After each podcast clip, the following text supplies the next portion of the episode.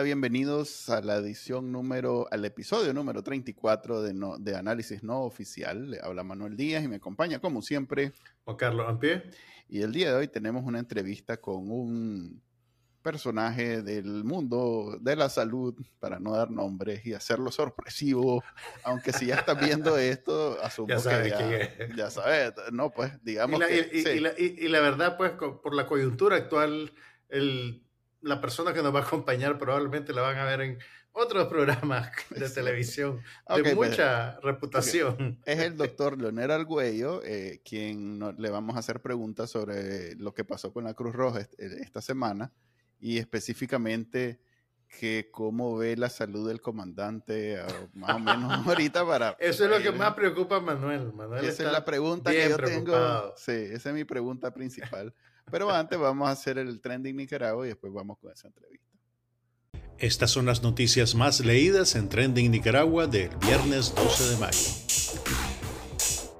La prensa recuenta cuánto están ganando cada uno de los bancos del país que aún no llegan a registrar los niveles previos a la crisis del 2018. En Divergentes, el expreso político Félix Maradiaga publica una columna de opinión agradeciendo a España por la oferta de nacionalidad a los nicas despatriados. Artículo 66 vuelve a puntear con su cobertura de los cinco países que piden la discusión del caso Nicaragua en el 53 periodo de sesiones ordinarias de la OEA los videos más vistos en YouTube, Café con Voz y su jueves de redes y superchats, el resumen de 100% noticias sobre las amenazas de la policía en contra de los ciudadanos que comparten opiniones contrarias al régimen en redes sociales. Nicaragua Actual analiza las consecuencias de la cancelación de la Cruz Roja por parte de la dictadura Ortega Murillo. Suscríbase a Trending Nicaragua en el canal de YouTube y la página web de Bacanal Nica.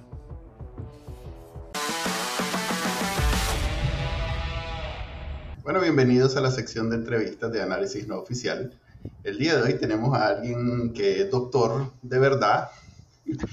Disculpen que haga la aclaración, pero es que pronto tenemos unos que son de dudosa. Pero bueno, hoy sí tenemos un doctor de verdad. Tenemos a alguien que se ha destacado, sobre todo desde los tiempos de la pandemia, por eh, tratar de, de que la medicina y en general en Nicaragua los datos sobre la salud sean precisos. Algo que pareciera eh, completamente eh, obvio, pero que en Nicaragua, pues, estamos hablando de Leonel Arguello. Bienvenido, doctor. ¿Cómo le va? Gracias, gracias. Un honor estar por aquí. Bien, bien, siempre tratando de aprovechar estos espacios para educar. Algo queda, ¿verdad? Ala, escogió el peor O el mejor.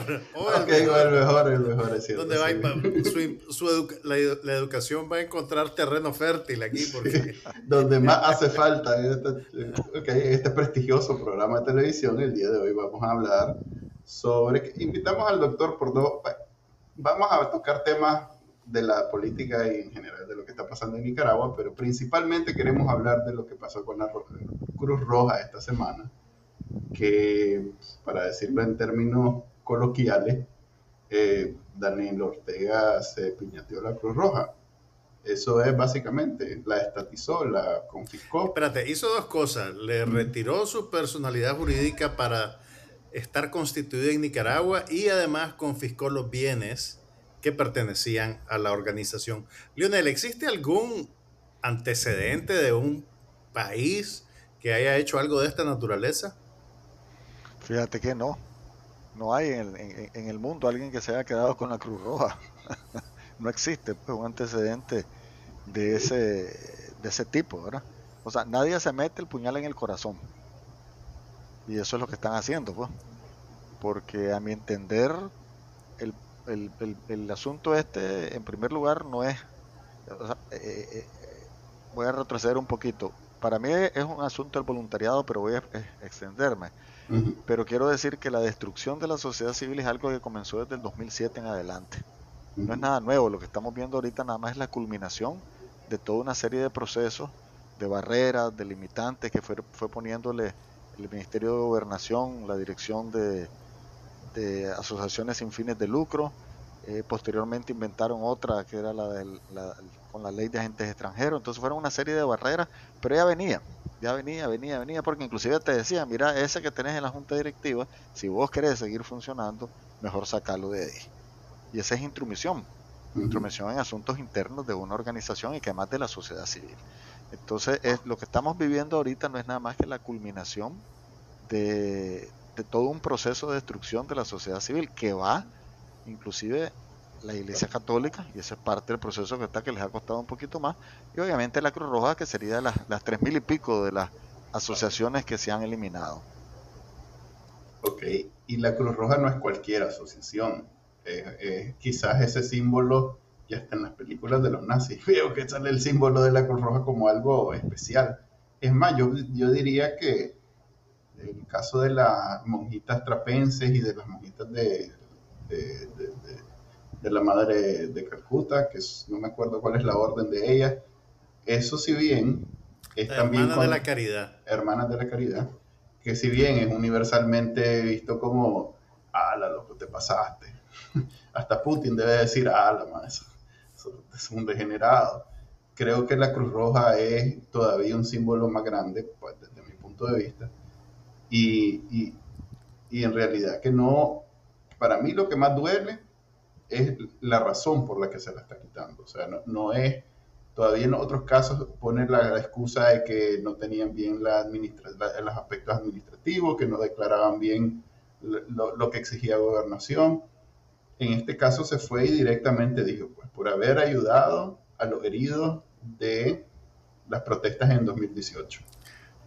O sea, por haber cumplido su obligación. Sí, correcto. Por, eso es, lo que, te iba a preguntar, Leonel. O sea, pues suena básico y elemental, pero creo que lo tenemos que aclarar. La obligación de la Cruz Roja es atender a cualquier persona que necesite eh, ayuda médica en las condiciones que sea, del bando que sea y por las razones que sea, ¿correcto? Es correcto. Y es exactamente la misma razón por lo que los médicos estamos obligados también a prestar ayuda, independientemente o sea, te voy a decir una cosa fea, pues el asesino de tu mamá, si le tenés que salvar la vida, es tu obligación hacerlo. Suena feo, pero es lo correcta, lo correcto por hacer y lo éticamente de, la forma de proceder. Y, escuché yo a propósito de esto que está pasando ahorita, que la Cruz Roja eh, tomó ese papel de, de, curar y salvar gente, así como muchos estudiantes universitarios, nos contó el doctor eh, Medina la vez pasada que lo entrevistamos, eh, que los estudiantes improvisaron un hospitalito cerca de donde habían protestas, precisamente porque los hospitales estaban negando la atención a los heridos. Si no eran sandinistas, no los atendían. Entonces, la Cruz Roja, entiendo, y usted me corrige, que hizo precisamente eso también en 2018, que había una orden expresa del Ministerio de Salud de no atender heridos que, que no fueran sandinistas, pues que fueran protestantes, eran muchachos, lo que sea, que no fueran sandinistas. Y ellos incumplieron esa orden. O más bien, hicieron lo que los hospitales no estaban haciendo en ese momento. ¿Eso es verdad o es cuecho? Sí, yo creo que no en todas las unidades de salud, pero es cierto que en, ciertas unidades de salud se cerraron las puertas inclusive, hasta cadenas se pusieron. Eh, en otros tuvieron que quitar las cadenas porque la población estaba enardecida. Eh, pero sí efectivamente hubo una orden y hay, hay, documentos pues, que en su debido momento se va a presentar para poder eh, llevarlas a la, justicia, ¿verdad? Porque efectivamente se paró la, o se suspendió las actividades. Pero yo te quisiera decir que cuando me, refería a un proceso, es que esto no es una cosa aislada. Eh, digamos, si vos estás ahorita tocando a la Cruz Roja, como has tocado previamente a más de 3.000 organizaciones sin fines de lucro, vos lo que estás haciendo ahí es quitándole a la población un acceso a salud, educación, a agricultura, crédito, etcétera. Eh, vos estás prácticamente suspendiendo eh, los derechos que una persona tiene de recibir beneficios y productos, que no los está haciendo el, el, gobierno, porque si vos decís, y voy a poner algo que es más, más icónico porque la gente entiende más cuando es una operación que cuando es una cosa de educación, ¿verdad? Sabemos que la educación es mucho más fundamental ¿verdad? que una operación, pero la gente le gusta más esto, es más como, como más a, eh, ¿cómo puedo decir eso? Como, como, que, como que a la gente le queda más claro, pues yo hice una operación, le salvó la vida, hizo tal cosa y no sé qué. Entonces, ¿qué es lo que sucede con... Me suena que usted no es cirujano. todos, los, todos los médicos tenemos que hacerlo en un momento determinado. pero no es... Eh, ya vi la rivalidad, eh, ya vi la... no, no, lo que pasa es que es lo que más a la atención le llama a la gente. Sí, sí, yo sé. Eh, entonces, porque no tenemos un sentido preventivo. Y en ese sentido, voy a poner como ejemplo Operación Sonrisa, ¿verdad? O sea, ¿quién le puede dar un, negarle a un niño que tiene el paladar, el, el paladar hendido, o sea, la parte de adentro de, todo abierto y el labio leporino, o sea, abierto el labio en dos, que no se mira agradable ni bonito? ¿Quién va a negarle el cariño de que lo operen y que lo dejen adecuadamente? Pues como cualquier otra persona, porque si no ese niño va a crecer con... Daniel Ortega. ¿Quién? Va, va, a crecer, va a crecer entonces con dificultades. Ahora, ¿qué es lo que sucede? Que eh, Operación Sonrisa, buena, deja de operar. ¿Y qué pasó con la clínica? Se convirtió en un museo. ¿Y qué pasó con todos los equipos? ¿Y qué pasó con las operaciones? Y siguen operando niños y están operando la misma cantidad o el doble de niños. Entonces, si te das cuenta, prácticamente ese servicio desapareció. Y si así vas, ONG por ONG, ONG, por ejemplo, que, que, le daba de comer a niños en las escuelas, pues ONG que, que eh, becaba a estudiantes, ONG que ayudaba para pasar eh, técnicas eh, agrícolas para que mejorara la productividad y la producción. Y así podemos hablar ahora, ¿verdad? ¿Quién está dando ese beneficio? el, asunto es que si vos haces una evaluación y decís, bueno, a ver, esta organización no está cumpliendo, no la parte administrativa, porque eso, eso, eso todos íbamos a incumplir porque nos obligaron a. Mm. ¿verdad? ahí no tenías decisión de nada, simple y sencillamente no te permitió, ibas durante dos, tres años, cuatro años entregando los documentos, nunca te los recibían y entonces el Ministerio de Gobernación te mantenía, digamos, con la espada afilada en la nuca, esperando el momento oportuno para cortártela, que fue lo que hicieron. Porque no te permitieron, no te recibían los documentos y siempre inventaban cualquier tontería. Entonces, ¿qué es lo que sucede? Esos servicios que vos dabas no los está dando nadie. Entonces, ¿a quién le está cortando el derecho? O sea, ¿a quién le está cerrando la puerta de la atención no solo la atención en salud, de cualquier tipo de atención o de beneficio a la población. Se lo estás haciendo al hacer todo esto. Ahora, ¿qué sucede con la Cruz Roja? La Cruz Roja había quedado todavía ahí, pero ahora al eliminarle la personería jurídica, estás haciendo algo que ningún país ha hecho. O sea, en todos los países del mundo respetan a la Cruz Roja, inclusive en lugares, en, los países musulmanes, que no hay Cruz Roja, porque aquello de la cruz puede significar cristianismo o, o culturalmente no es aceptable, entonces le ponen una media luna roja. Pero la Cruz Roja y la Media Luna Roja son exactamente las mismas. Son autónomas, son independientes, son apolíticas, no están con un bando y otro bando. Entonces, al eliminar la, Cruz Roja en Nicaragua, lo que estás haciendo es dejando sin servicio a la población. Ahora vas a decir, y, pero bueno, es que el gobierno puede perfectamente dar ese servicio, sí, pero lo podrá dar bien. O sea, si yo tengo una carga que es bastante y vos me pones más peso en mi mochila, podría seguir andando. O sea, no, no, no tiene ninguna racionalidad porque la descentralización y el hecho que te lo esté haciendo otra gente, ¿verdad? Porque eso es un gran volado que tengas alguien que te esté haciendo tu trabajo, ¿verdad? Eh, porque eh, te ayuda, te complementa.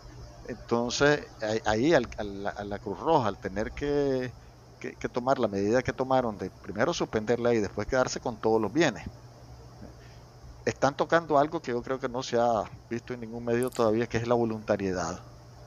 Porque el ser voluntario de algo significa primero que vos estás, o sea, como ciudadano sos libre de decidir.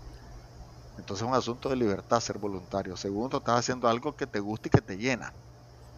Y yo recuerdo ahorita cientos de personas que nos ayudaron para la lucha contra el COVID de manera voluntaria. Unos dieron dinero, otros daban ideas, otros apoyaban con una cosa, otros transportaban tanques de oxígeno. O sea, la gente eh, lo hacía. Entonces ese voluntariado también lo tiene la Cruz Roja tres mil y pico de voluntarios fueron a cuidar las playas. Sí, sí, todos los Cruz Rojistas del, del, verano en Nicaragua son... Lionel, una pregunta. Yo creo que la Cruz Roja, bueno, entiendo que la Cruz Roja es independiente políticamente, o sea, no está con ninguna ideología ni con ningún bando político. Y yo creo que en los últimos años administró su relación con el régimen de tal manera que a veces hasta, hasta pues nos caía mal. yo recuerdo en algunas instancias que visitaban a los presos políticos o, en el contexto de la, de, la, de la lucha contra el COVID, yo como ciudadano esperaba, digamos, más beligerancia en señalar cosas, pero la Cruz Roja mantenido un perfil más o menos bajo, digamos, en esas circunstancias, yo asumo que es porque básicamente tiene que funcionar como contraparte de un régimen que, que funciona de esta manera. Pero, ¿qué, por qué se quebró la relación? O sea, ¿por qué pasa ahora esto? El, el, las razones que está dando la, la vicepresidenta Murillo tienen que ver con lo que sucedió en el contexto de las protestas del 2018. O sea, sabemos que ellos hacen lo que quieren y cuando quieren, pero, pero ¿por qué ahora? ¿Qué, qué, qué creemos? Yo, yo, creo que hay que ir, o sea, el, el propósito es borrar cualquier intento o cualquier cosa que es donde la, la, sociedad civil participe. Y por eso yo decía que la esencia es el voluntariado. O sea, vos sos voluntario de apoyar. Entonces, esas 3.000 personas van a ser voluntarios para la próxima, para la próxima Semana Santa. No lo sabemos. ¿verdad? Yeah. Porque es gente voluntaria. Cuando es gente voluntaria, vos decís, que yo vengo aquí voluntariamente al, al, programa de ustedes, pero yo decido. O sea, tengo esa libertad de decidir venir voluntariamente a este programa. Puedo sí, decirles que aquí no. no da, aquí no damos ni café. O sea. sí. Ahí te va a llegar un Uber Eats. Ahí llega, va en camino, va en camino un Uber Eats con, con, con, con el refrigerio, ¿viste? Sí, así es. Entonces, esa, ese, ese voluntariado da temor, porque el voluntariado uh -huh. significa poder. O sea, porque yo tengo el poder de decidir por mí mismo si vengo o no vengo a este lugar. Tengo el poder de decidir por mí mismo si voy a dar algo por las personas o no. Entonces yo creo que hay un temor alrededor de, de, de, del voluntariado, porque el voluntariado es muy fuerte. El voluntariado, de, o sea, sé que sí, el, el, voluntariado te mueve el país, y me refiero al voluntariado no al, al, al, al, miembro de un partido político o al miembro de un movimiento, o sea, me refiero al voluntariado que da sin pedir nada a cambio, ¿verdad? Donde vos te entregás porque realmente querés hacerlo, porque sentís satisfacción para hacerlo, ¿verdad? y te sentís útil vos mismo y útil para la sociedad porque estás realizando una actividad que consideras vos que, que funciona, pues y consideras que le aporta al, al, al, al, individuo, a la familia, a la comunidad y a la sociedad. Pero eh, eh, oh. eso, eso, eso es peligroso, ¿verdad? O sea, eso, eso, es, eso de tener esa voluntariedad a donde uh -huh. vos querés dictar hasta el pensamiento, es, es, es, bien peligroso. Entonces, la Cruz Roja, si te fijas bien, todo el voluntariado que teníamos los, los, los, los organismos no gubernamentales, que es enorme, yo te puedo decir, eh, yo trabajé 10 años con el gobierno y 32 años con asociaciones sin fines de lucro, y había años que contabilizaba medio millón de horas voluntarias, de horas voluntarias entregadas por gente. ¿Obras o horas? Horas, horas, horas, horas voluntarias, más de medio, millón de horas voluntarias al año. Y vos me decís que eso es mucho, bueno, te, te, lo, te lo pongo fácil. Suponete que vos lleves a una comunidad, vas a hacer una capacitación en una comunidad. En esa comunidad alguien te tiene que ayudar. Entonces los líderes naturales se reúnen con vos, te convocan a la gente. Todo eso tiene, to, todo eso tiene un, un, un, valor importante. Participan, ponen de su tiempo voluntario para ser capacitados. Y si vos sacas todo ese, todo eso en términos de horas voluntarias enormes y en términos de dinero, de dinero también. Cuando haces, por ejemplo, un sistema de agua en las comunidades, la gente anda con vos, te enseña dónde están las fuentes de agua, cuáles son, y entonces medís vos qué fuente de agua es la que pudiera funcionar para la cantidad de población que hay, haces una proyección para 20 años, eh, después entonces esa fuente hay que mejorarla, la gente se echa tuto el, el, el, el saco de cemento ¿verdad? y va para arriba porque no puede llevar animales ahí porque son montañas, eh, la gente mueve los tubos, carga las cosas sin que le deje absolutamente, pero ni refrigerio, pues. O sea, ese tipo de voluntariado es el que ha hecho que en Nicaragua tengamos muchas cosas. Si ese voluntariado lo terminas de acabar, entonces ahí vienen problemas. Y me voy a ir un poquito más atrás lo que sucedió con los brigadistas de salud. Los brigadistas de salud, yo recuerdo, en, en, en los brigadistas de salud surgen en la, en la revolución en 1980, que son los voluntarios de salud. No es, no es novedoso, no era Nicaragua el único que lo había hecho, lo habían hecho en otros países, pero digamos nosotros lo hicimos en el caso mío específico que estaba en el, en, en, la, en el Caribe Sur se llamaba, se llamaba Celaya Sur en ese tiempo era la región autónoma de la costa del Caribe Sur. Eh, yo donde llegué para ser médico caminé 15 días. Y ahí me instalé lo que es el tortuguero ahora que está más desarrollado. Había nada más una casita de madera donde teníamos el centro de salud y un cuartito donde uno dormía y, eh, y habían tres o cuatro casitas nada más y la gente caminaba 4, 6, 8 horas para, para llegar ahí. Entonces yo le iba preguntando a la gente, no había GPS, imagínate qué horrible, no había GPS, no había mapas, no había absolutamente nada.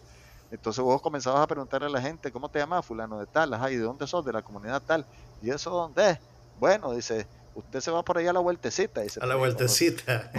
Esa vueltecita es mortal. Eh, decime a mí que comenzaba diciéndome, ¿y de dónde queda? En la vueltecita. Comenzaba con el saliendo el sol y llegaba el sol ya metido y la vueltecita no la encontraba. Eh, entonces eh, ahí fuimos haciendo más o menos como un mapito, una cosa, invitándolos a decirme, manden a alguien que venga a la comunidad tal día. Entonces me llegaron, me acuerdo, 16 personas voluntarias.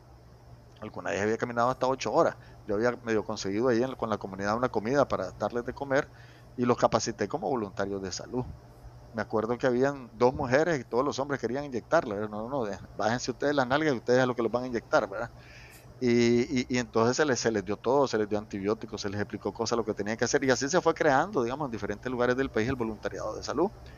Cuando vos el voluntariado lo politizás, que inclusive en los, en, en, en, los 80 el voluntariado no, no, estaba politizado como actualmente, en el sentido de partidizado. Pues, había mucho más... pero se había el contenido ideológico antiimperialista. Sí, sí, pero la gente se entregaba, pues se entregaba voluntariamente por los demás de su comunidad lo que pasa es que ahí en el voluntariado, ahí sí hubo una intromisión en decir ustedes tienen que hacer esto. Entonces es donde vino la crisis con los y demás, ah, pues donde ya ah. surgió que había que responder a los problemas locales, no a los problemas nacionales. O sea, vos, vos, dedicate a tu comunidad. Entonces todo ese voluntariado siguió, durante todos estos años siguió funcionando. Pero en un momento determinado, yo me acuerdo con Arnold Alemán, por ejemplo, fue la primera vez que me di cuenta que, claro, había dos brigadistas, los brigadistas del gobierno, en ese tiempo que le llevaban comida, le llevaban corre y los otros que no, le llevaban absolutamente nada. Y había como diferenciación, pero aún así la gente seguía apoyando porque eh, la ventaja de ser voluntario es que te pagas solito. Cuando ya estás haciendo el voluntariado ahí mismo recibís la gratificación. Entonces la gente continuó y continuó. Pero actualmente ya la gente no se mete. No se mete en nada. Entonces todo ese movimiento voluntariado enorme, fíjate que yo recuerdo que, que, que yo coordinaba 25 mil brigadistas en el país. Y la, y, la, gente era una maravilla haciendo, haciendo, haciendo cosas por los demás, pero todo eso se fue cayendo, se fue destruyendo. Entonces, de alguna manera, con los ONG se fue recuperando y se siguió haciendo el trabajo, no solo de salud, sino también de otro tipo. Pero entonces, ¿qué es lo que te queda ahora? Si ya eliminaste todos los ONG, si eliminaste toda esa red de voluntarios, la única red de voluntariado que te queda es la Cruz Roja. No hay otra, fíjate, ponete a pensar. ¿Qué quedaba? Y las pastorales, me imagino, también.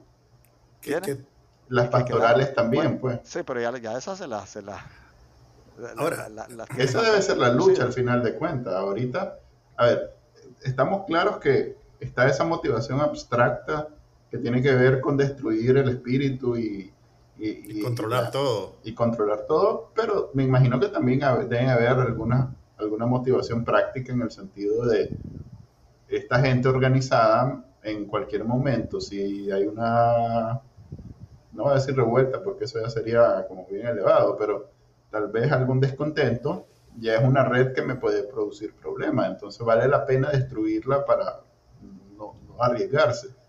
Entonces, y, las redes, eh.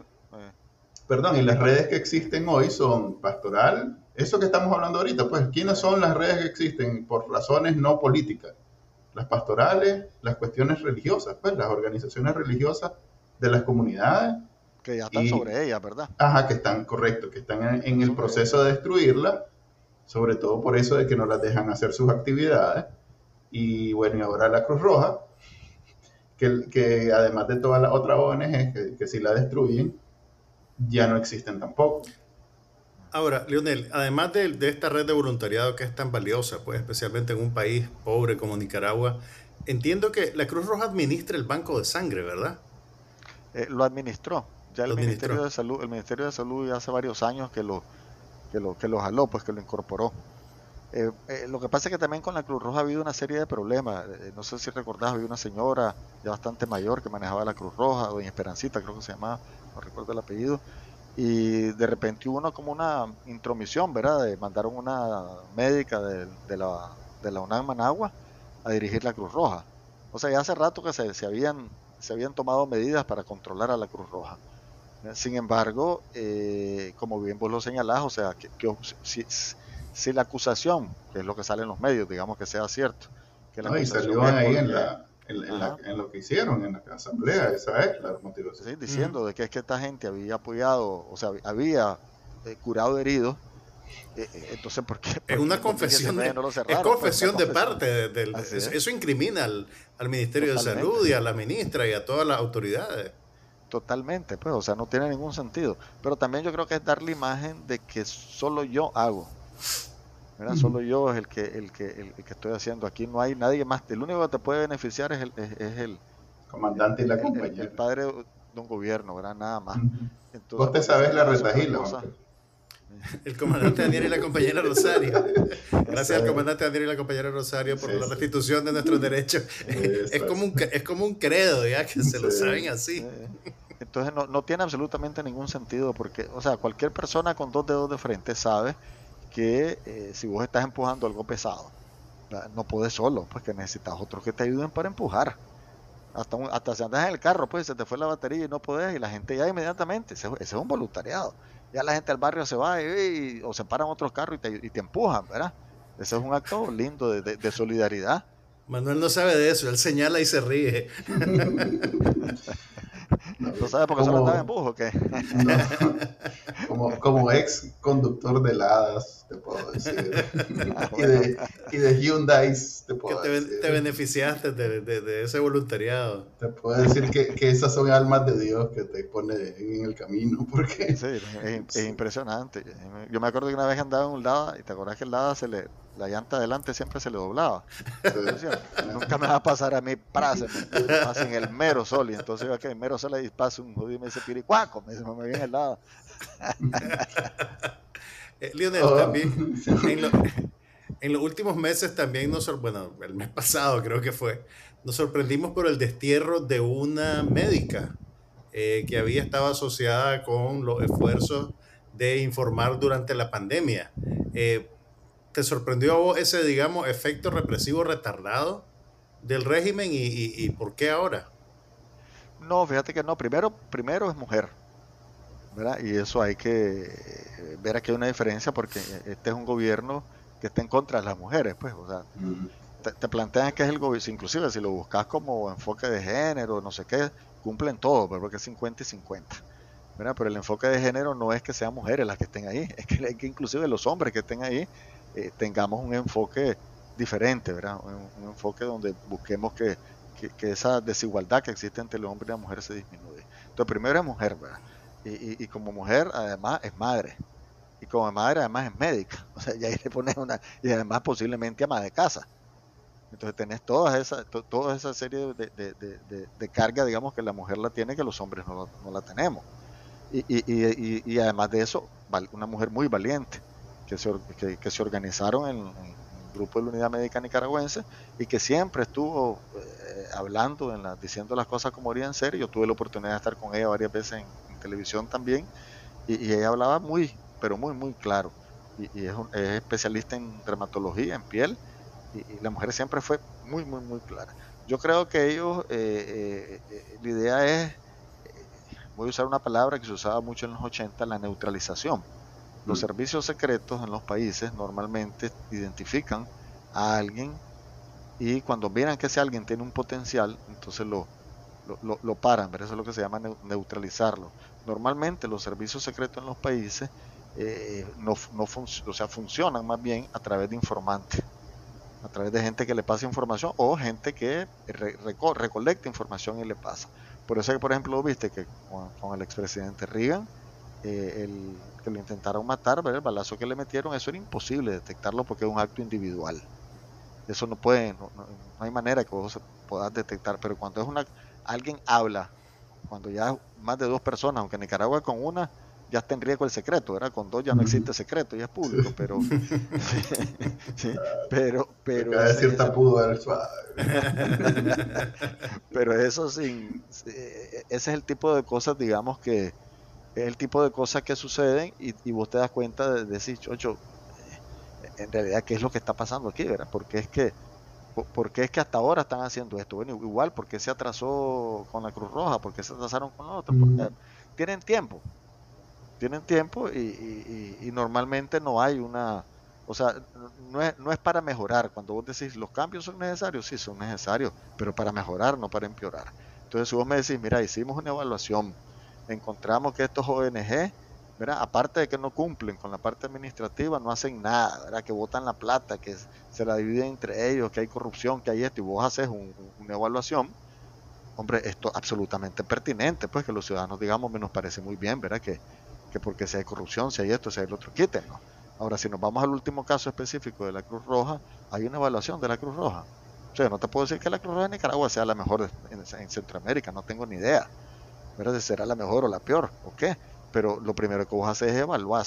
Y decir, voy a evaluar esto y lo evaluar desde todo punto de vista, desde el punto de vista de qué impacto tiene, qué cobertura tiene, eh, cómo si hay transparencia o no en el manejo de los fondos, si realmente tienen eh, eh, están cumpliendo todos los procedimientos legales, etcétera, si realmente la gente está capacitada o no. Y una vez que vos haces una evaluación, entonces sí, bueno, perfecto, esta, esto es lo que tiene que se necesita para mejorar o no, hay que eliminarla, vamos a asumirlo, pero entonces el que asume tiene que ser responsable de, de, lo que va a suceder, ¿verdad? Tiene que ser responsable de eso, o sea, quién va a cubrir todo eso que está cubriendo la Cruz Roja. Ahora, y el dinero, vos decís, el dinero no importa, el gobierno tiene dinero y con todos los impuestos y todas las cosas, pues perfectamente puede cubrir, digamos, el presupuesto de la Cruz Roja. Supongamos que sea cierto eso. Ok, yo pregunto, ¿alguien va a dar un peso a la Cruz Roja? Digo, a la Cruz Roja del Ministerio de Salud hoy. Yo no creo que nadie quiera donar absolutamente nada. Ahora el voluntariado ha de estar, me imagino yo, con una incertidumbre enorme. Ahora van a escoger a los voluntarios. sí, o sea, ¿qué hago? ¿Voy a ser voluntario o no voy a ser voluntario? ¿O me van a obligar a que, a que, a que me meta a un partido político o que, o que rinda, rinda pleitesía? hay que decir que ni siquiera en los 80 hicieron eso. Ahora lo que veo es que va a ser como antes, pues que todo era sandinista, pues ahora va a ser el, no sé, el, salvavidas rojinegros en vez de con rojistas de, voluntarios del plan verano. Ahora bien, usted tocó, es que, a ver, me cuesta encontrar eh, más preguntas sobre, cuando, sobre, la, sobre la Cruz Roja porque está claro, pues ellos mismos pusieron en el papel y es porque el comandante no le gustó que hayan salvado gente ¿no? en el 2018. Ahí no hay, pues es difícil discutir y voy a aprovechar que usted ha estado mencionando los 80, porque yo recuerdo en mi niñez, no uh. haber, visto su cara en, una boleta de, elecciones. Y es porque usted participó activamente en política. Antes de todo esto que estamos hablando ahorita, eh, incluso fue candidato a vicepresidente. Es correcto, sí. Este, por, el MRS, el cual es hoy en día una palabra más o menos prohibida. Eh, no sé si todavía participa en UNAMO, la nueva versión, pero aquí siempre ya lo hemos hecho costumbre que hablamos de los 80 porque... Porque tenemos trauma, tenemos, sí, tenemos trauma, doctor, eso es lo que pasa, es, traumático. En el fondo eso es, pues somos niños, somos niños que crecimos en los 80 y que hoy en día somos exiliados y que somos contrarrevolucionarios, imperialistas, terroristas y todo eso.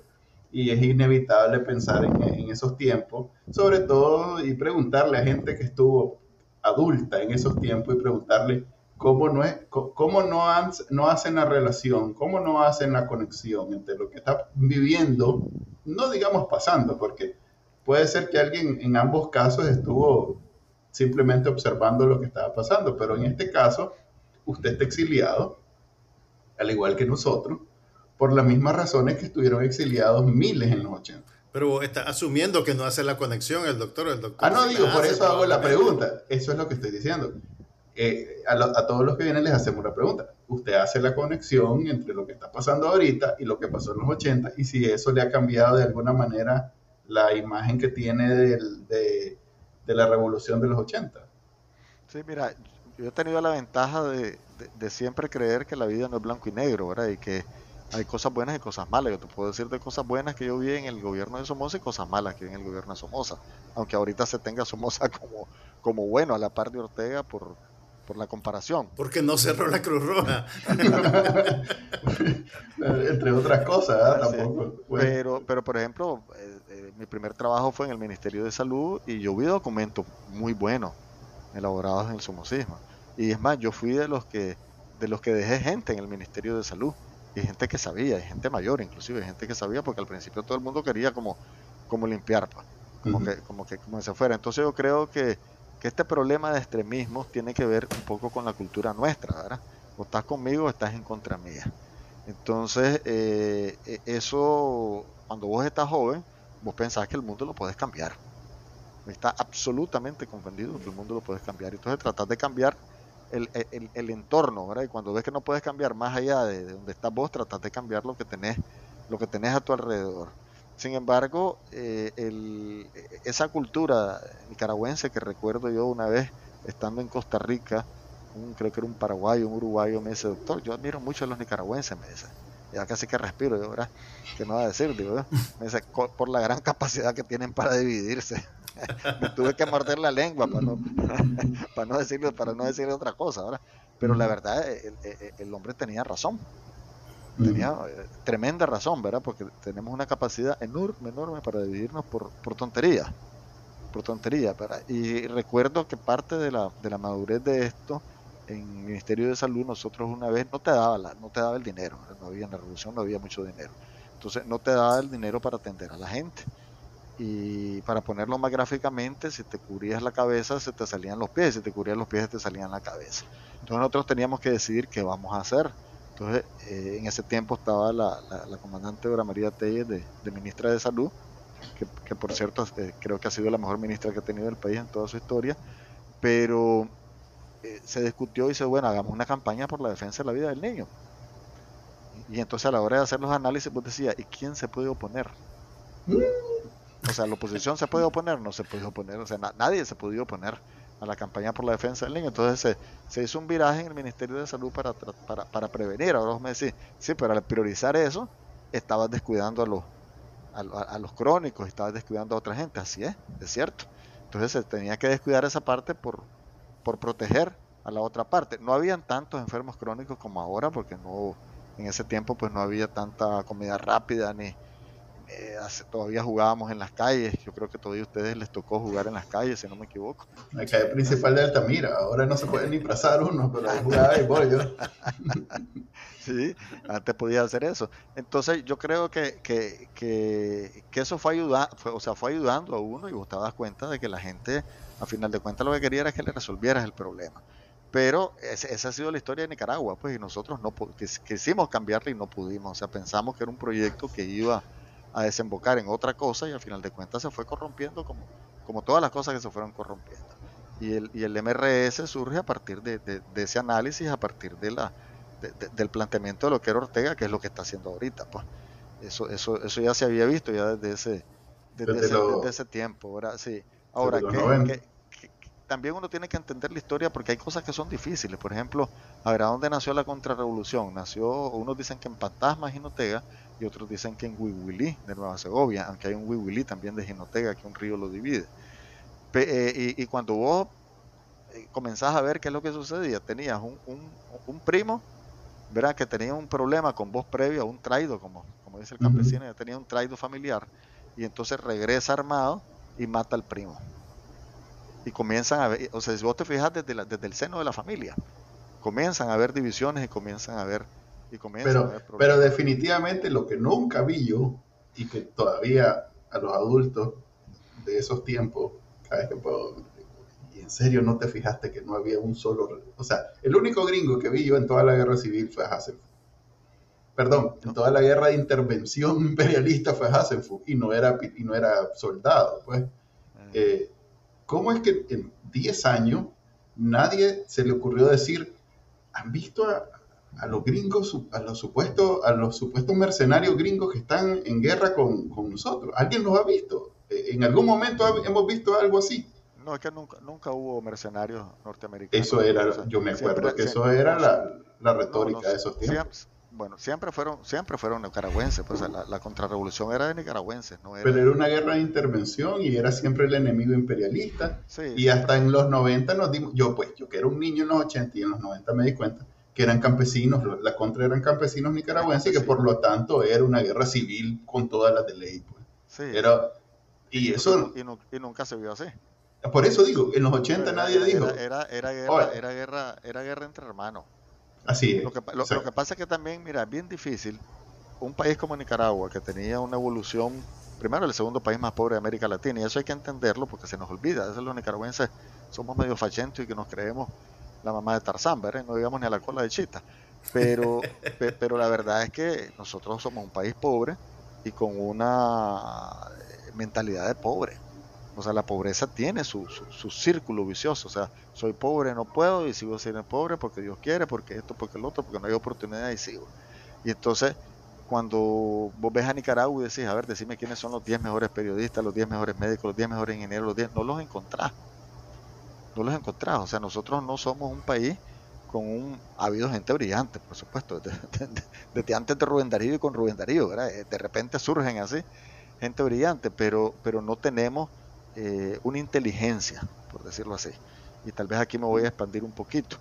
¿Qué significa la inteligencia? La inteligencia significa que tenga gente muy bien preparada que es capaz de resolver problemas.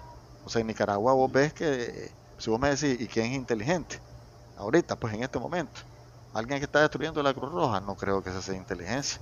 O sea, eh, acaba de, irse a un abismo en, en Ginotega, un bus, y todo el mundo concentrado en, en las abejas asesinas, ¿verdad? Pero sí que los asesinos no son las abejas, las abejas están defendiendo su colmena, los asesinos en realidad son los que le dieron permiso a ese bus para que circule, Los que ponen un conductor sin estarlo chequeando continuamente, si los que vivíamos en la capital sabíamos que todos los conductores de buses no respetaban las leyes, eh, vivían continuamente poniendo en peligro un montón de gente. O sea, ¿cómo vas a poner vos en manos de una persona 60 vidas o 40 vidas que van en ese bus, si, si, ese vehículo no está debidamente revisado y ese conductor igual no está debidamente calificado o evaluado psicológicamente. Entonces es lo mismo, es lo mismo que nos, que nos, que nos, que nos pasa aquí. Pues, estoy teniendo problemas para conectar la guerra civil con el de las abejas, pero estoy ah, seguro que debe haber una conexión escondida. la, la, la, conexión, lo voy a decir más claro, es la mediocridad. Ok. O sea, la mediocridad antes de los 80, la mediocridad de los 80, la mediocridad en todo este tiempo hasta ahorita ha sido lo... Nicaragua sigue siendo un país subdesarrollado. O sea, si hubo... Hablemos de soluciones entonces, hablemos de soluciones. Entonces, ¿qué es lo que tenés que hacer? Tenés que invertir en educación. Pero la educación tiene que ser, ya la educación está totalmente de, de muy baja calidad. O sea, solo para que tengamos en cuenta, en Nicaragua tenemos tal vez como el 50% de los niños menores de 3 años saben leer en el entendido de que, de que, en el entendido de que la lectura es comprensiva, o sea que vos entendés lo que estás leyendo, que puedes decir, comprendés y podés decir qué es lo que estás leyendo, ¿verdad? E, e, ese tipo, ese tipo de cosas no, no, no la tenías anteriormente, ¿verdad? Ahora, ¿qué sucede? Si vos no sabes hacer eso, ¿cómo vas a salir adelante? O sea, si no sabemos leer ni escribir bien, ¿verdad? Obviamente, ¿cómo vamos a poder ser buenos profesionales? Y ustedes lo miran en todas las, en todas las áreas. si vos querés cambiar a Nicaragua, tenés que cambiar haciendo una mayor inversión en salud. Ahora, lo que no puedo, digo, en, educación. Ahora, lo que sí no, uno no puede es, como te decía, no todo es blanquinegro. Puedes decir, es que es culpa de este, es culpa del otro. O sea, ha sido históricamente culpa de todo. A todo el mundo hay que ponerle su cuota de responsabilidad. ¿verdad? Pero soluciones, ¿qué significa? Soluciones significa salir de todo esto, desarrollar un país totalmente diferente, pero nosotros mismos tenemos que cambiar y comenzar a exigir. Si vos me decís ahorita, mira, ¿y qué haces? Si un montón de gente ya se ha ido, ¿se va a regresar? No. Creo que solo la, gente que tenemos cana vamos a regresar, pero el resto de gente joven no va a regresar. No va a regresar al país primero porque el país no le dio la oportunidad que tenía. Segundo, porque el país lo maltrató. Mira, tercero, porque el país le dejó un montón de heridas y cicatrices que no, desde hace rato, mira, que no se han podido cerrar. Entonces, el, joven se va a quedar en el otro país si ese otro país le dio más oportunidades. Y, eh, si no, y, entonces si, si, ese país le da oportunidades, entonces ahí sí vos regresarías, pero que no hay oportunidades. Pero inclusive la gente que está ahorita en Nicaragua se va de Nicaragua, ¿por qué? Porque no encuentra oportunidades laborales, porque no encuentra oportunidades de superación, porque no encuentra el, el, absolutamente nada de, la, de las cosas que pudiera que pudiera eh, hacer. Entonces, ¿qué vamos a hacer? O sea, se fueron profesionales. ¿Cuánto te cuesta un profesional? Ya no digas un médico, que son como 20 años. para sacar adelante este país vamos a tener, yo creo que dos cosas fundamentales en Nicaragua para sacarlo adelante. Primero, que vos tenés que digitalizar absolutamente todo. Si somos 7 millones de personas, somos una tribu, somos un pueblito chiquito de cualquier país desarrollado. Y segundo, mucho técnico, o sea, tener un profesional con varios técnicos alrededor para poder eh, lograr y dar, y dar mayor cobertura. Ahora, nada de eso podés hacer si no logramos los nicaragüenses ponernos de acuerdo en determinados, determinados puntos, porque hay un grupo que le iba echando la culpa a Somoza, otro grupo que le iba echando la culpa al sandinismo, otro grupo que le echa la culpa al gobierno actual, otro grupo que le echa la, culpa hasta antes de eso. Entonces vos tenés un pleito que no te lleva absolutamente a ningún lugar. Y es como vos decís, Manuel, dame la solución. Y la solución para mí es trabajar en esas dos líneas y, pensar más en qué país queremos construir y cómo lo podemos hacer. Y yo creo que perfectamente se puede hacer, pero tenés que hacerlo con inteligencia, que es lo que quise explicar antes y no lo desarrollé todavía. ¿Qué hacen los norteamericanos? Estados Unidos, comprar inteligencia. O sea, si miran que alguien es brillante en un país, se lo trae. Le dan todas las comunidades y todo. ¿Qué hicieron los cubanos? Crearon la inteligencia. Agarraron y comenzaron a crear muchachos profesionales muy buenos, científicos muy buenos. Ahí están. Pero, no pero no les dan condiciones para creatividad, entonces se les cayó. ¿Qué pasó con México? Con todas las dictaduras del Cono Sur se fueron un montón de profesores a, a UNAM en México y ayudaron a que México desarrollara. Entonces, en Nicaragua, ¿qué es, lo, ¿qué es lo que estamos haciendo? Tenemos 154 alcaldías, deberíamos tener por lo menos 300 mejores alumnos en esas alcaldías. ¿Qué estamos haciendo con ellos? Absolutamente nada. Y esos mejores alumnos son los que deberían estar en las mejores escuelas para ir creando la inteligencia en Nicaragua. Eso no lo estamos haciendo. Y crear la inteligencia significa que ese muchacho, que es bueno, que es inteligente, pero que la escuela no da más, entonces meterlo en, en universidades que se desarrollen y que regresen a su país altamente calificados para poder sacarlo adelante, porque esto no se saca eh, con políticos, esto se saca con técnica, esto se saca con científicos, esto, esto lo sacas adelante con, con profesionales bien preparados. No hay otra manera de sacarlo, ¿verdad? ¿Te ves volviendo a la, política, Leonel? Ajá, regresando a la política, eh, ¿qué decía yo, por ejemplo, del Ministerio de Salud? A problemas políticos es respuesta política, a problemas técnicos son respuestas técnicas. Creo que no, el doctor no te escuchó bien.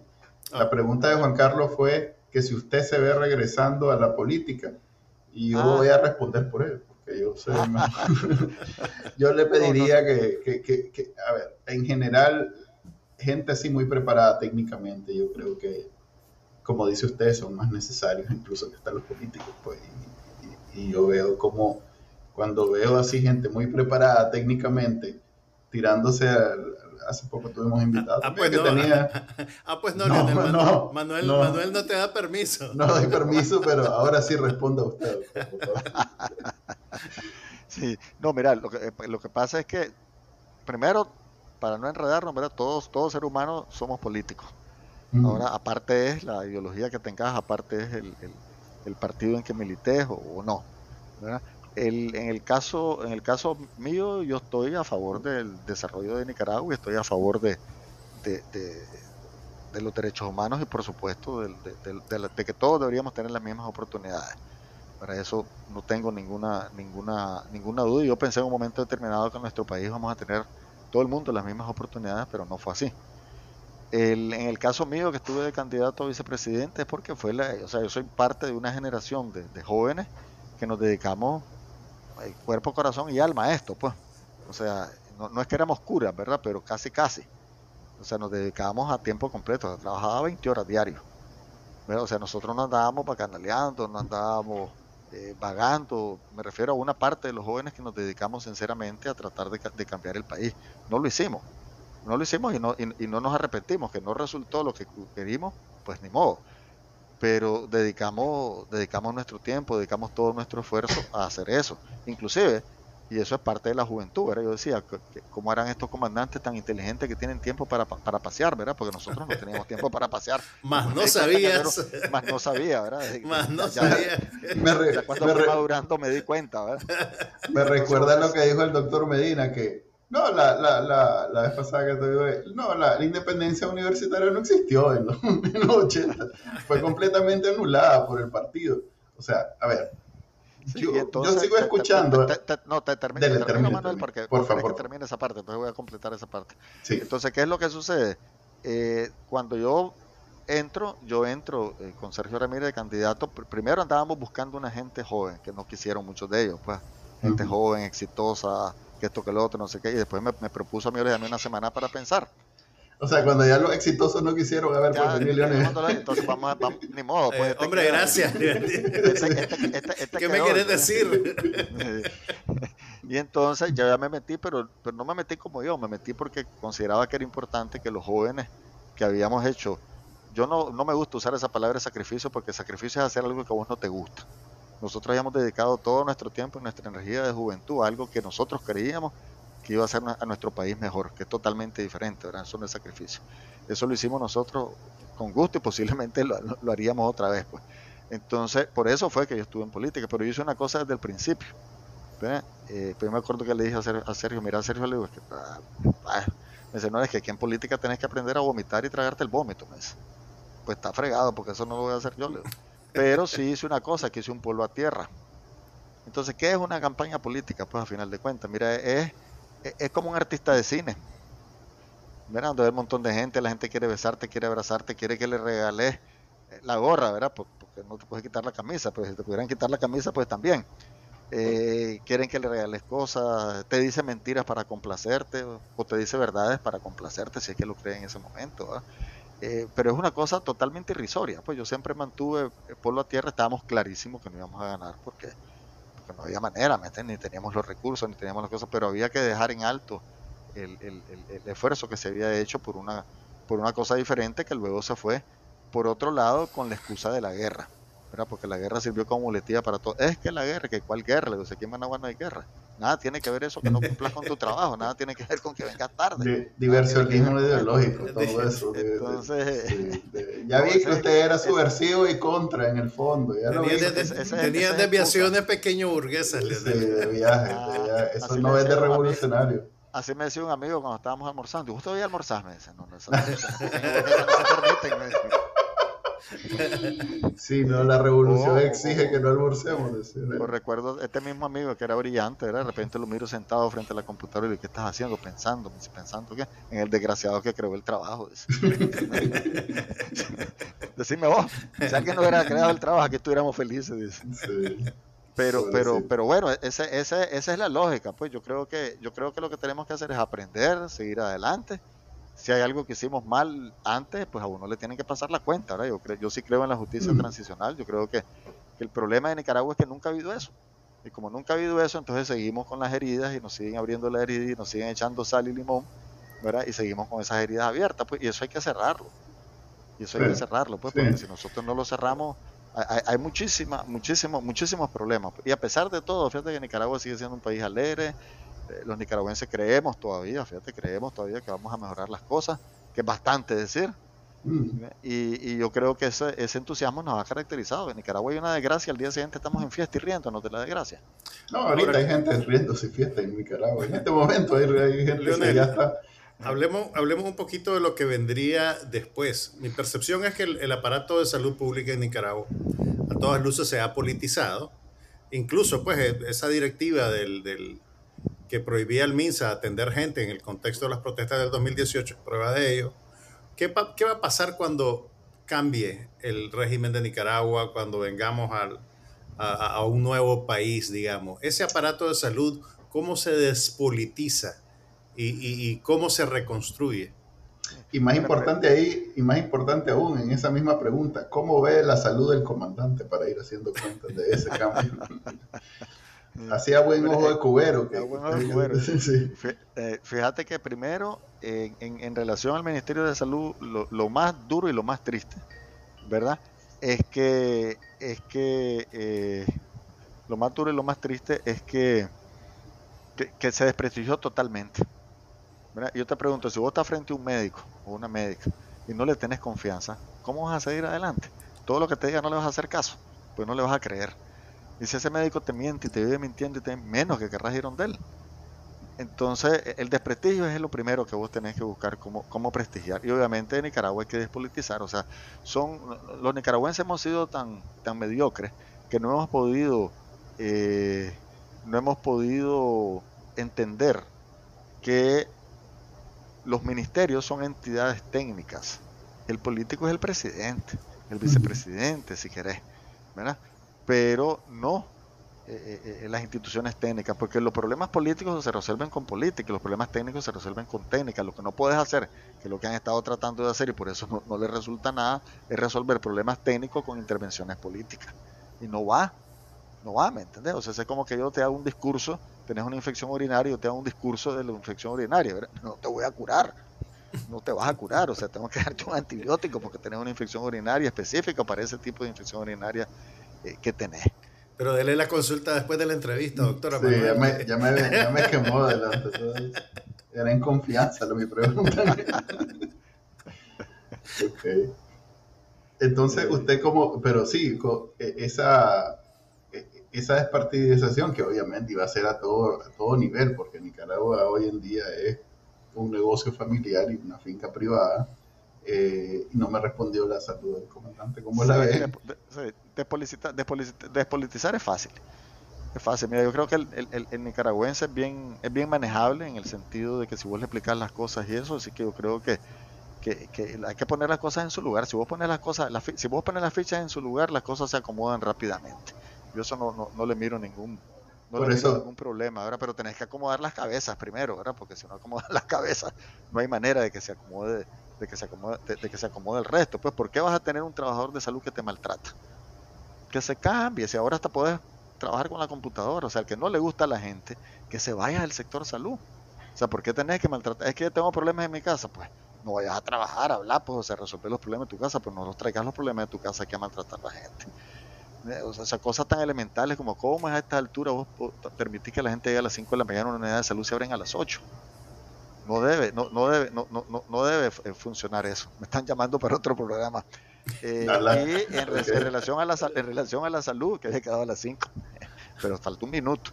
Entonces, eh, el, el, el, en relación a la salud del, del, de, de, Ortega, mira, ese es, un, ese es un misterio, ¿verdad? Porque siempre ha sido así un misterio. ¿verdad? la gente dice una cosa, dice lo otro, dice esto, dice lo otro. En realidad es es bien difícil estar lucubrando, ¿verdad? Pero, pero obviamente eh, la edad es la edad, ¿verdad? Yo antes me, me, brincaba un cerco y ahora yo creo que no llego ni al segundo alambre.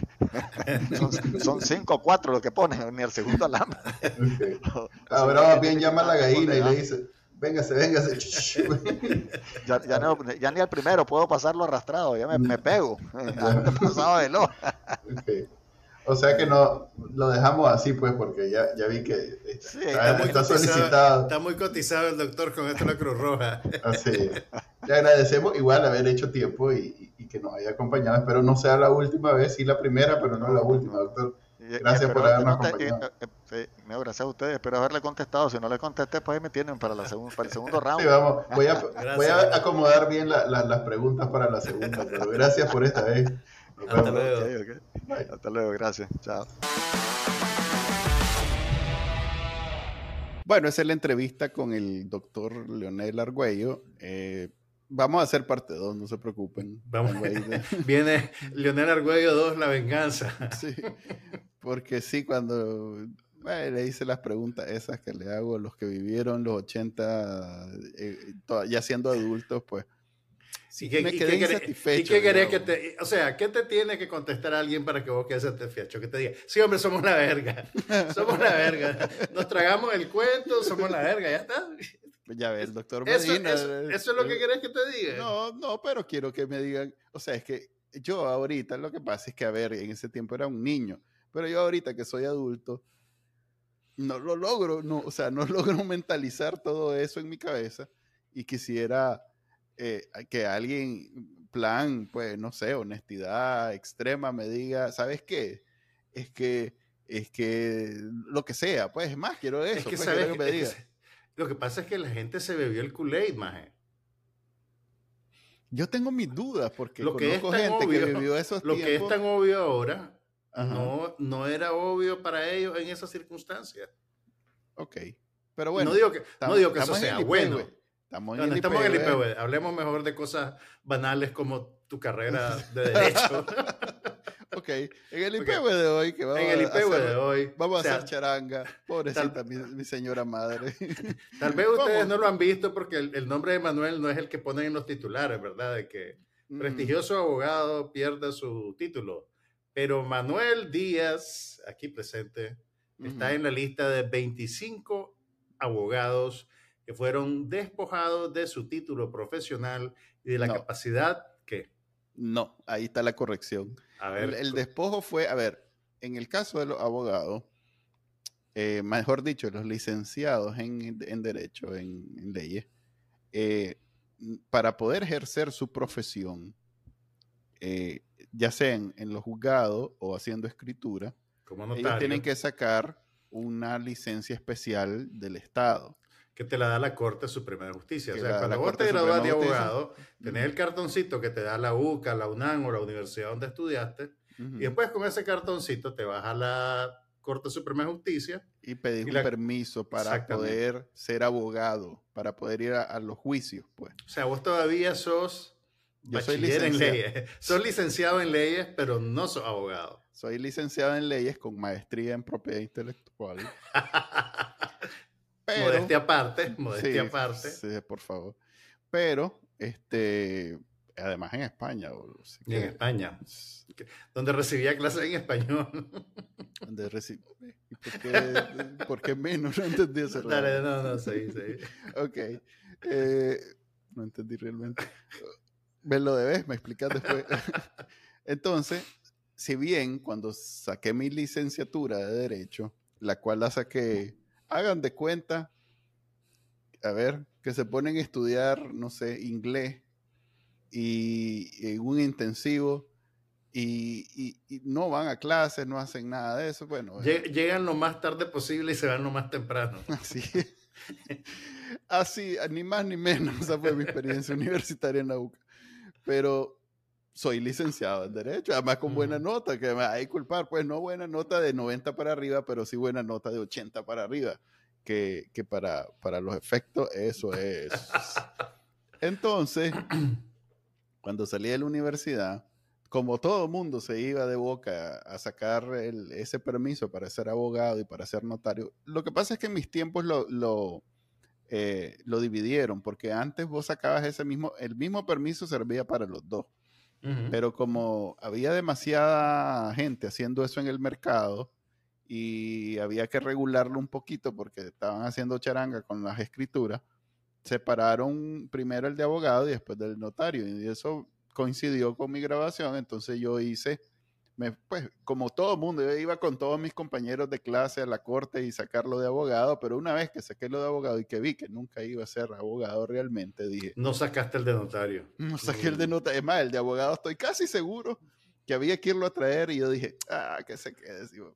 O sea, Ah, pues, tampoco ah, pues es te, ahorraste, te ahorraste un trámite porque dicen, ok, son 25 personas que han sido despojadas de la licencia para ejercer el derecho en Que Nicaragua. hemos sido, que hemos sido, Así que nos, no- arrancaron ese derecho. en Entre las cosas que dice el comunicado oficial es que tienen que regresar los títulos que les dio la Corte Suprema de Justicia y llevar Mm. todos los protocolos que han empleado, que han, que, que han trabajado durante su carrera y entregarlos a la Corte Suprema en un plazo de 24 horas. Ahora, como vos ni siquiera fuiste a recoger el papel, no abriste protocolo ni nada de eso. Pero sí fui abogado por ok, está bien, te, por felici- más te o menos felicito. dos horas y media. ok, ok. Porque, porque mi madre, que es la que me inculcó ese, ese deseo de ser el amor abogado, por las leyes, el amor por las leyes, leyes. me dijo, no, no, algo tenés que estudiar, brother, aquí no, aquí no te vas a quedar haciendo nada. Entonces yo dije, mmm, me hago ingeniero, me hago abogado. Entonces dije, Debería mejor de ingeniero, man. abogado, abogado suena, suena menos trabajoso, entonces me fui ahí fui- Mm. y me y metí ¿Y cómo. ¿Y cómo ha ido funcionando eso para vos? en efecto, no, no, no, no afectó en mucho mi estilo de vida en esos tiempos. Y saqué la carrera y entonces, ya como te digo, salí de la universidad, fui a hacerme el, el, el trámite, el trámite, pues en realidad es solo un trámite, ese, ni siquiera haces un, un examen como en otros países.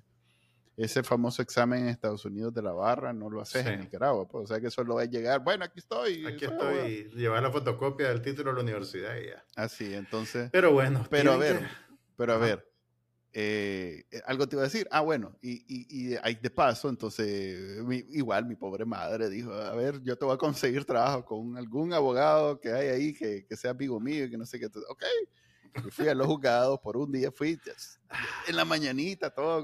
bueno, ahora soy abogado, soy peinado, bien, peinado y todo. Así, entonces, ajá, ¿cómo es la jugada? Y ya me senté en un bufete y me explicaron qué era lo que iba a hacer. Eh, se tardaron en explicarme como una hora. Una hora sentaba ahí para hacer reflexionando y dije, no. no.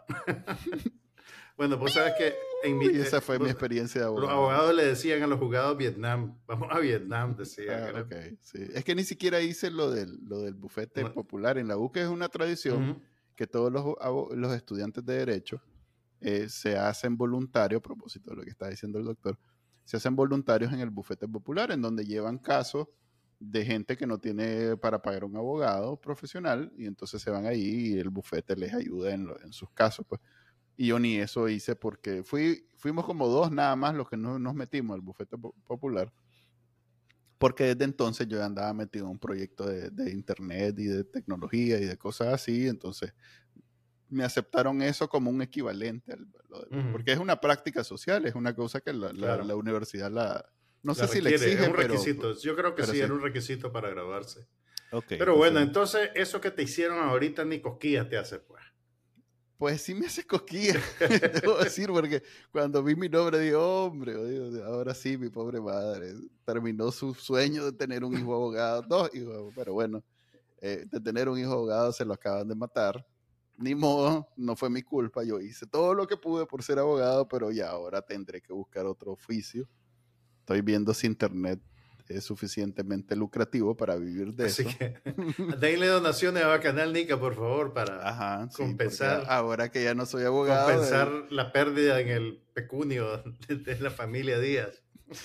Así es, este, otra más. De, pero bueno, al final lo triste es que ahí hay gente que sí se dedica a ser abogado y que los acaban de dejar.